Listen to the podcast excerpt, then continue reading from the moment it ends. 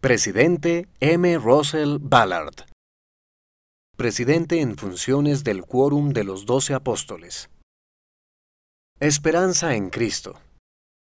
Hermanos y hermanas, en esta época de la Pascua de Resurrección, nos centramos en la gloriosa resurrección de nuestro Señor y Salvador Jesucristo. Recordamos su amorosa invitación. Venid a mí todos los que estáis trabajados y cargados, y yo os haré descansar. Llevad mi yugo sobre vosotros y aprended de mí, que soy manso y humilde de corazón, y hallaréis descanso para vuestras almas. Porque mi yugo es fácil y ligera mi carga. La invitación del Salvador a venir a Él es una invitación para todos, no solo a venir a Él, sino también a pertenecer a su iglesia. Jesús desea que sepamos que Dios es un Padre Celestial amoroso.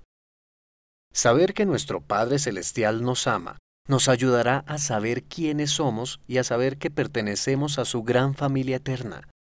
Sin embargo, a pesar de las dificultades que enfrentamos en la vida, como en aquella primera mañana de Pascua de Resurrección, podemos despertar a una nueva vida en Cristo con nuevas y maravillosas posibilidades y realidades si nos volvemos al Señor en busca de esperanza y pertenencia.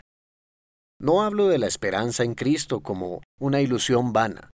Al contrario, hablo de la esperanza como una expectativa que se hará realidad. Tal esperanza es esencial para superar la adversidad, fomentar la resiliencia y la fortaleza espirituales, y llegar a saber que nuestro Padre Eterno nos ama y que somos sus hijos y pertenecemos a su familia. No olviden nunca que son hijos de Dios, nuestro Padre Eterno, ahora y siempre. Él los ama y la Iglesia los quiere y los necesita. Sí, los necesitamos. Necesitamos sus voces, talentos, habilidades, bondad y rectitud. Mira el discurso completo en conference.churchofjesuschrist.org.